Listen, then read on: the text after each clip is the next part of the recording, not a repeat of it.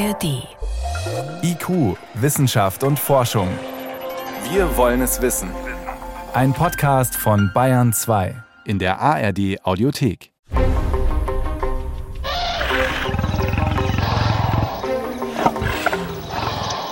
Lange Zeit haben Naturdokumentationen auf den gängigen Videoplattformen die gleiche, immer wiederkehrende Geschichte erzählt. Die Geschichte vom anstrengenden, brutalen Kampf ums Überleben, vom Kampf um knappe Ressourcen. Krokodil reißt Gnu in Stücke. Spinne vergiftet Insekt. Habicht tötet Feldmaus. Wolf schlachtet Lamm ab. Spinnenweibchen vertilgt Paarungspartner und so weiter. Fressen und gefressen werden schien das alles dominierende Prinzip in der Natur zu sein. Die Starken vertilgen die Schwachen die Großen, die Kleinen. Nur wer stark ist, überlebt und kann sich fortpflanzen. Die anderen gehen unter. Wettbewerb und Konkurrenz ist demnach alles. So die Botschaft. Oder fehlt da am Ende was?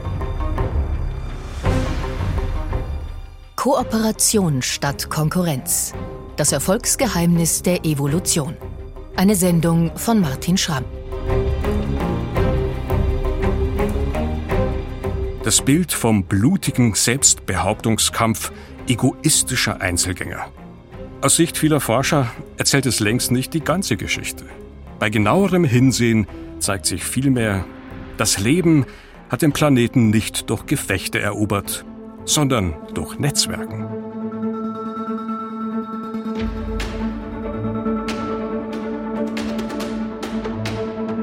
Der Kampf ums Dasein oder Wettstreit und Konkurrenz.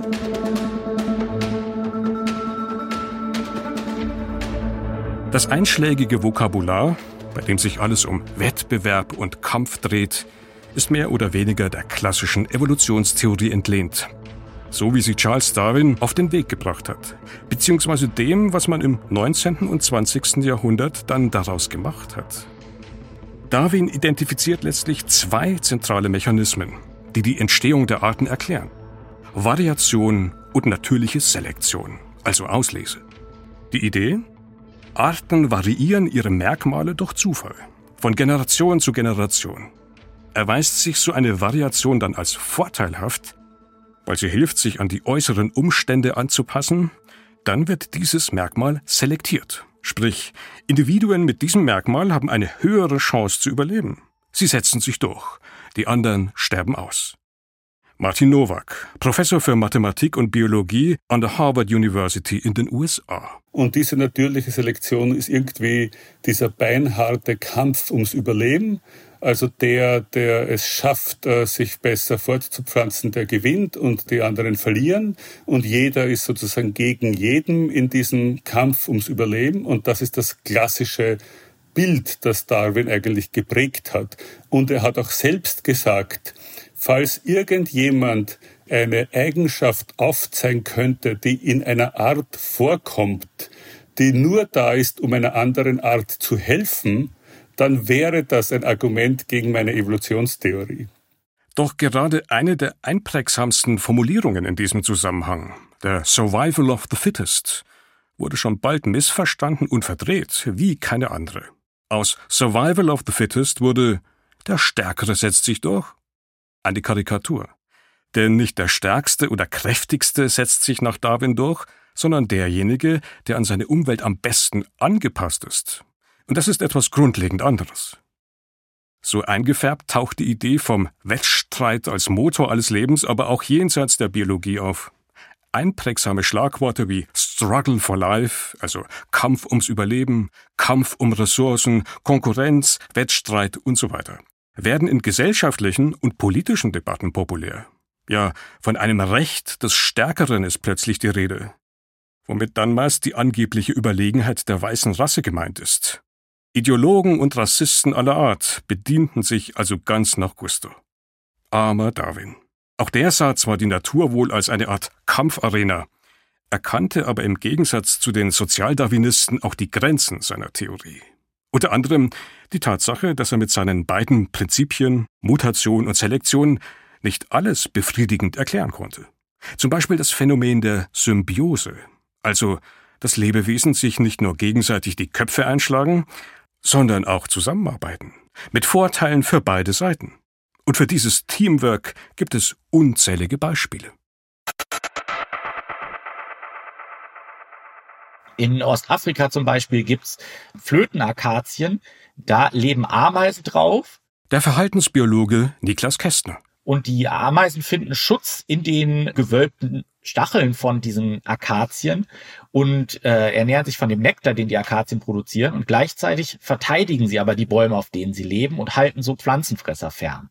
Das heißt, es ist eine Beziehung zwischen den beiden Lebewesen, von denen beide profitieren. Eine ungewöhnliche Allianz gibt es auch zwischen einem gefährlichen Raubtier, dem Nilkrokodil, und einem kleinen Vogel, dem Wassertril. Mit dem sitzen Krokodile gemeinsam im Sand. Beide brüten ihre Eier, und das Nilkrokodil könnte den kleinen Vogel problemlos auffressen. Verschont ihn aber, weil er von ihm profitiert. Sind die Krokodile unterwegs, passt der Vogel nämlich auf die Krokodileier auf und stößt einen Warnpfiff aus, wenn sich ein Feind nähert. Im Gegenzug wird das Krokodil zum Bodyguard für das Vogelnest und hält beispielsweise Nilpferde auf Abstand. Putzerfische wiederum bieten eine Art Reinigungsdienst an. Sie säubern andere Fischarten, befreien sie von Parasiten und abgestorbener Haut, und zwar an bestimmten Stationen im Riff. Selbst Raubfische warten dort friedlich, bis sie an der Reihe sind, lassen die Putzkolonne sogar ins Maul schwimmen, ohne sie zu fressen. Schließlich profitieren auch hier beide Seiten.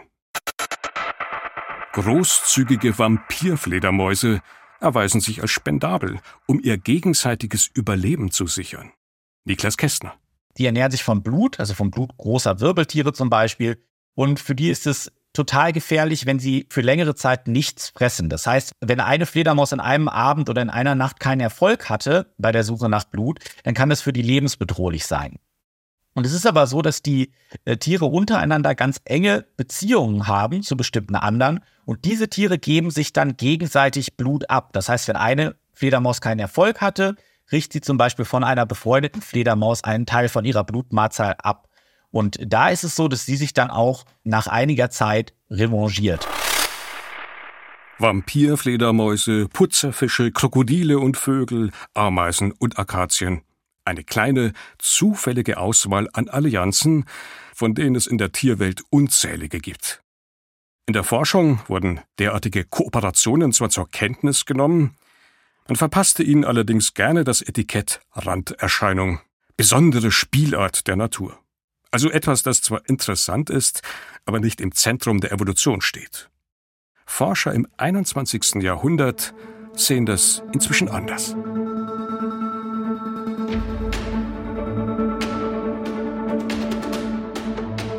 Der Innovationsmotor oder wie Kooperation Neues erschafft.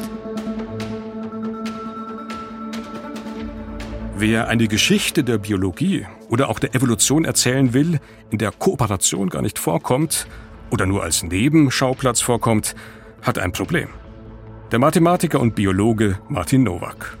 Mir ist eben klar geworden, dass diese Kooperation eigentlich jetzt nicht irgendwie ein Phänomen ist, was man zusätzlich erklären sollte, sondern dass das ein ganz prinzipielles, ein ganz grundlegendes Phänomen ist.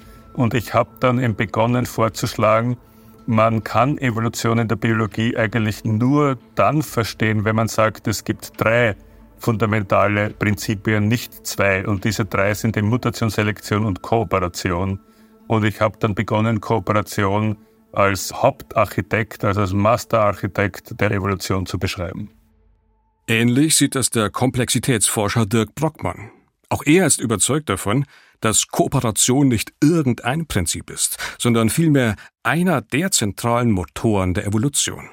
Dass wir halt viel stärker erkennen, dass kooperative Elemente in der Natur eine Riesenrolle spielen, insbesondere als Ursache für eine hohe Biodiversität, und viel Innovation in der Natur, die so entsteht. Denn wenn immer nur der Stärkste überlebt, dann muss man sich doch fragen, wieso ist denn die Welt dann nicht so homogen? Warum gibt es denn Ökosysteme wie den Regenwald mit einer so hohen Biodiversität, wenn doch eigentlich immer nur der Stärkste überlebt?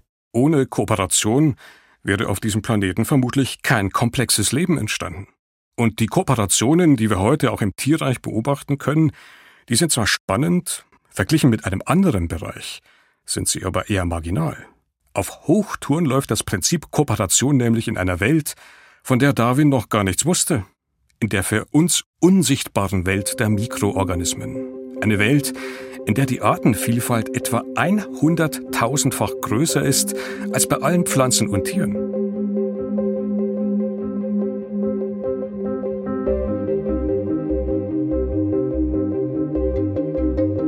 Dabei haben gerade Bakterien ein mieses Image. Man denkt sofort an Krankheitserreger und Keime, nicht an Kooperation. Ein Zerrbild. Denn eigentlich ist es gerade andersrum. Wir Menschen könnten ohne Bakterien nicht überleben. Malt man zum Beispiel zwei Kreise an die Wand. Einen, der die Menge all jener Bakterien widerspiegelt, die krank machen. Und einen für alle, die nicht krank machen. Dann ergibt sich ein überraschendes Ergebnis.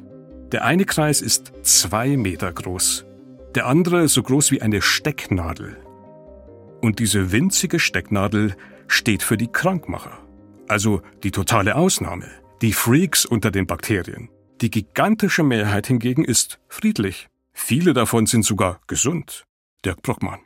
Also Sie beispielsweise werden besiedelt von Hunderten und Tausenden Bakterienarten in ihrem Verdauungssystem auf ihrer Haut. Und dieses Ökosystem, was auf ihnen existiert und in ihnen existiert, ist essentiell für ihre Gesundheit. Also die Hälfte der Zellen, aus denen Sie beispielsweise oder ich bestehen, sind Bakterien. 30 Prozent der Stoffe, die in ihrem Blutkreislauf unterwegs sind, haben Bakterien hergestellt. Und das gewinnt jetzt immer mehr Fokus, weil man jetzt Technologien hat, um das überhaupt zu erfassen. Deshalb ist es jetzt schwierig zu argumentieren, dass sozusagen Competition die einzige Kraft ist oder die wichtigste Kraft, weil durch diese Kooperation mit anderen Organismen entstehen neue Dinge.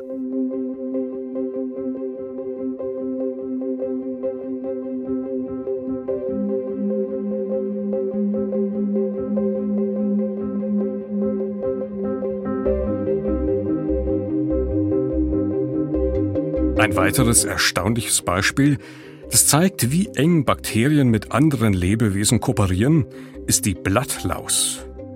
Jene ihr unbeliebten kleinen grünen Tierchen, die auf Blättern leben und sich vom Saft in der Pflanze ernähren. Sie könnten diesen Saft aber selbst gar nicht verarbeiten. Die haben ein Organ, das besteht aus bestimmten Körperzellen und in diesen Körperzellen wohnen Bakterien. Also die wohnen gar nicht sozusagen in dem Organismus, sondern in den Zellen des Organismus. Da gibt es spezielle Bakterien. Und diese Bakterien sind dafür da, diese Stoffe zu verarbeiten. Und diese Bakterien in den Zellen der Blattläuse werden immer an die nächste Generation weitergegeben. Und das schon seit rund 300 Millionen Jahren. Diese Kooperation ist so alt, dass diese Bakterien, die in diesen Blattläusen leben, schon gar nicht mehr außerhalb überleben können. Die haben ganz viel ihres Genoms verloren und es macht dann gar keinen Sinn mehr, die getrennt zu betrachten, die Blattlaus und das Bakterium, sondern es ist eine Einheit geworden. Und davon gibt es sehr, sehr viele Beispiele. Zwei verschiedene Organismen verschmelzen also zu einem neuen. Genau dieses Prinzip könnte letztlich so etwas wie höheres Leben überhaupt erst ermöglicht haben. Bakterielle Ursprungsorganismen könnten dabei einst verschmolzen sein. Der eine hat den anderen gleichsam geschluckt, aber eben nicht verdaut, sondern in sich bewahrt. So könnten unter anderem die meist größeren und viel komplexeren Körperzellen der Tiere, Pflanzen und Pilze entstanden sein. Aufgekommen ist diese Theorie bereits im 19. Jahrhundert. Wirklich bekannt wurde sie aber erst, als die berühmte amerikanische Biologin Lynn Margulis sie aufgriff. 1967 war das. Dirk Brockmann. Als sie das postuliert hat, haben alle gesagt, das wäre total verrückt. Das könnte nicht sein und nicht so wirklich würde das in das darwinistische Bild passen. Und einige Jahrzehnte später hat man dann gefunden, dass die Mitochondrien, das sind Teile in unseren Körperzellen, die für die Energiegewinnung da sind, tatsächlich ihr eigenes Erbgut haben.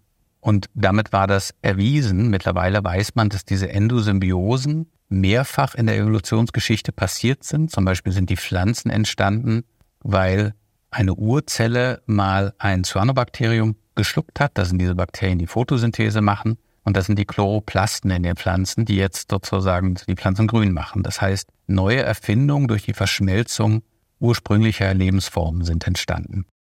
Und zwar nicht irgendwelche beiläufigen Erfindungen, sondern bahnbrechende, grundlegende Neuerungen. Wie das Beispiel Photosynthese zeigt. Sie haben sich dann sicher durch Wettbewerb und Konkurrenz weiter optimiert. Aber entstanden sind sie eben erst durch Kooperation. Lynn Margulis hat diese grundlegende Erkenntnis mit den Worten geprägt Das Leben hat den Planeten nicht durch Gefechte erobert, sondern durch Netzwerken. Also durch neue kooperative Beziehungen, meist auf mikrobiologischer Ebene, die inzwischen eben zunehmend im Fokus biologischer Forschung stehen.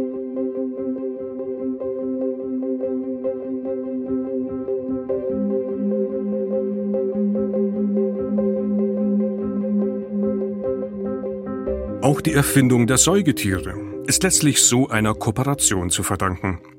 Denn einen Embryo im Körper der Mutter heranwachsen zu lassen, ist biochemisch gesehen eine unfassbare Leistung. Das Immunsystem der Mutter müsste eigentlich jeden Fremdorganismus sofort abstoßen oder angreifen. Doch genau das wird durch ein Protein verhindert, das alle Säugetiere in sich haben. Importiert wurde dieses Protein durch eine Virusinfektion vor vielen hundert Millionen Jahren. Das heißt, es ist eine Kooperation zwischen allen Säugetieren und einem Retrovirus, der seit dieser Zeit sein Genom letztendlich in den Genomen aller Säugetiere hat und damit natürlich für das eigene Überleben gesorgt hat. Also eine Kooperation auf fundamentaler Ebene. Und für diese Art von Neuerfindung in der Natur, in der Evolution, sind Kooperationen essentiell. Also wenn man es ganz grob sagen möchte, ist Wettstreit etwas, was optimiert und Kooperation etwas, was erfindet. Mutiert und selektiert, variiert und aussortiert wird dann die gesamte Neuerfindung, der neue Gesamtorganismus, nicht die einzelnen Player. Letztlich zerfließen hier also die klassischen Grenzen. Für Dirk Brockmann ergeben Begriffe wie Art und Individuum da eigentlich keinen richtigen Sinn mehr. Es ist ein neuer Organismus entstanden, den man nicht mehr verstehen kann als einzelne Spezies. Genauso wie man auch einen komplexen Organismus, der aus vielen Zellen besteht, auch nicht unbedingt als eine Spezies begreifen kann. Und das macht es halt auch spannend, weil diese Grenzen von Individuum und Spezies verschmelzen. Und da muss man halt eine neue Theorie entwickeln, die diese Dinge berücksichtigt. Also es gibt verschiedene Forschende jetzt weltweit. Es gibt einen wichtigen Artikel, der sagt, wir waren noch nie Individuen. Überhaupt der Begriff Spezies wird weich im mikroskopischen Bereich. Und es gibt halt auch Akteure, die jetzt sich damit beschäftigen, wie erklärt man denn eine Biologie ohne den Begriff der Spezies, ohne den Begriff des Individuums und kommt man damit weiter.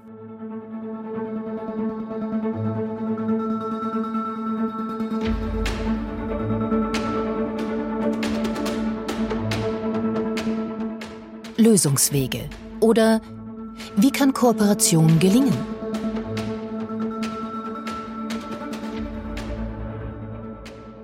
Andere Akteure wiederum fragen, inwiefern spielt all das, was Biologen in der Natur beobachten, auch eine Rolle in sozialen, politischen und ökonomischen Prozessen? Auch in der Natur ist Kooperation ja kein Selbstläufer. Manche Zusammenarbeit endet im Chaos, gelingt nicht oder wird verweigert. Kann es also die eine übergreifende Theorie dazu geben, die gleichsam den Kern von Kooperation erklärt, wann sie klappt und wann eben nicht? Welche Mechanismen, welche Faktoren Kooperation vorantreiben und welche sie verhindern? Die sogenannte evolutionäre Spieltheorie ist ein Versuch genau in diese Richtung. Stark formalisiert können Mitspieler dabei verschiedene Strategien verfolgen, um ihren Gewinn zu maximieren bzw. den Verlust zu minimieren. Eine der zentralen Fragen dabei, wann kooperieren Mitspieler und wann lassen sie es sein? Auch Martin Nowak geht diesen Fragen nach und hat untersucht, welche Faktoren letztlich dafür sorgen, dass wir zusammenarbeiten. Faktor 1. Eine Hand wäscht die andere. Diesem Prinzip, wie du mir, so ich dir, folgen zum Beispiel die bereits erwähnten Putzerfische mit ihrem Reinigungsservice im Riff. Oder Die großzügigen Vampirfledermäuse, die bereitwillig Blutmahlzeiten teilen, in der Erwartung bzw. dem Vertrauen, dass ihre Kooperation erwidert wird. Niklas Kästner. Sehr intensiv untersucht ist diese Form des gegenseitigen Helfens oder der gegenseitigen Kooperation, zum Beispiel bei Ratten, wo die sich gegenseitig Futter verschaffen können. Und da kann man tatsächlich zeigen, ähm, dass es funktioniert. Also wenn die eine Ratte der anderen Futter gibt, dann revanchiert sich die andere Ratte später. Wenn die Ratte das aber nicht macht, wenn sie dir die Hilfe verweigert, dann verweigert die andere Ratte später auch die Hilfe zum Beispiel. Das Ganze funktioniert also nur, wenn die Beteiligten wiederholt Kontakt haben, sich gegenseitig erkennen und sich so erst die Gelegenheit ergibt, sich zu revanchieren. Am besten in einer Beziehung, die länger andauert, so dass Vertrauen wachsen kann. Fehlt dieses Vertrauen oder wird es enttäuscht, bricht auch schnell die Kooperation weg, wie beispielsweise eine Studie mit Elefanten gezeigt hat. Um an ein Tablett mit Futter zu kommen, mussten zwei Tiere gemeinsam an einem Seil ziehen. Standen zwei Schalen mit Obst in Aussicht, klappte das auch sehr gut im Team. Wenn die Forschenden dann aber nur eine Schale Obst in die Mitte gestellt haben, dann haben die Elefanten am Anfang auch noch das Tablett rangezogen, dann hat aber immer ein Elefant das ganze Obst für sich alleine beansprucht, also meist das dominante Tier. Und dann konnte man sehen in der Gruppe, wie die Kooperation ganz schnell eingebrochen ist. Das heißt, allein die Verteilung dieser Ressourcen, also des Obstes, hat dann darüber entschieden, ob die Tiere kooperieren oder nicht. Faktor 2. Die Macht der Reputation. Image ist alles. Entscheidend ist dabei nicht nur, welche Erfahrungen wir selbst mit anderen machen, sondern auch, wie sich ein Mitspieler Dritten gegenüber verhält oder verhalten hat. Ob er kooperiert oder nicht, welcher Ruf ihm also vorauseilt. Das wiederum setzt Kommunikation voraus. Martin Nowak. Man muss sozusagen mit anderen über andere reden. Und das machen wir auch ununterbrochen. Also wir reden oft über andere und stellen uns vor, wie ist es jetzt mit denen eine Wechselwirkung einzugehen. Also und da habe ich mir eben gedacht, äh, dass, dass das World Wide Web, das wird eine gute Rolle spielen, um diese Reputation irgendwie zu verbreiten. Aber leider Gottes, die Kehrseite ist eben, dass es da dann bei der Formung der Reputation dann wiederum auch zu einem kompetitiven Spiel kommt und dass da dann die Leute versuchen, die Reputation von anderen zu zerstören. Und das macht die ganze Sache sehr kompliziert. Martin Nowak hat in seinen Modellrechnungen viele weitere Faktoren identifiziert, die Kooperation vorantreiben. Soziale Netzwerke beispielsweise, aber auch den Zusammenhalt einer Gruppe, sprich eine Gruppe, deren Mitglieder kooperieren, ist erfolgreicher als eine, die aus lauter Einzelkämpfern besteht.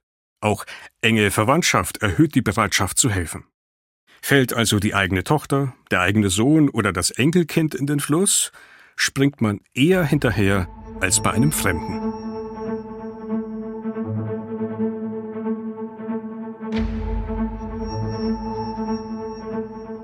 All diese Mechanismen haben unsere Instinkte über Generationen hinweg geprägt, haben dafür gesorgt, dass sich Verhaltensweisen wie Teamgeist, Freundschaft und Liebe, aber auch Eifersucht quer durch alle Gesellschaftsformen etabliert haben, haben dafür gesorgt, dass wir von einem Leben in Gesellschaft mehr profitieren, als von einem einsamen Dasein, in dem wir egoistisch eigene Ziele verfolgen. So der Mathematiker Martin Nowak. Zumindest hat er es so mit Hilfe seiner Computermodelle berechnet. Ein Ticket für das Überleben der Menschheit in der realen Welt, mit all ihren Krisen, ist das sicher nicht. All diese Modelle, Theorien und analytischen Blicke auf das Prinzip Kooperation können keine praktische Betriebsanleitung liefern, um die Menschheit zu retten. Eines aber könnten sie vielleicht doch leisten. Uns den Weg in die richtige Richtung weisen.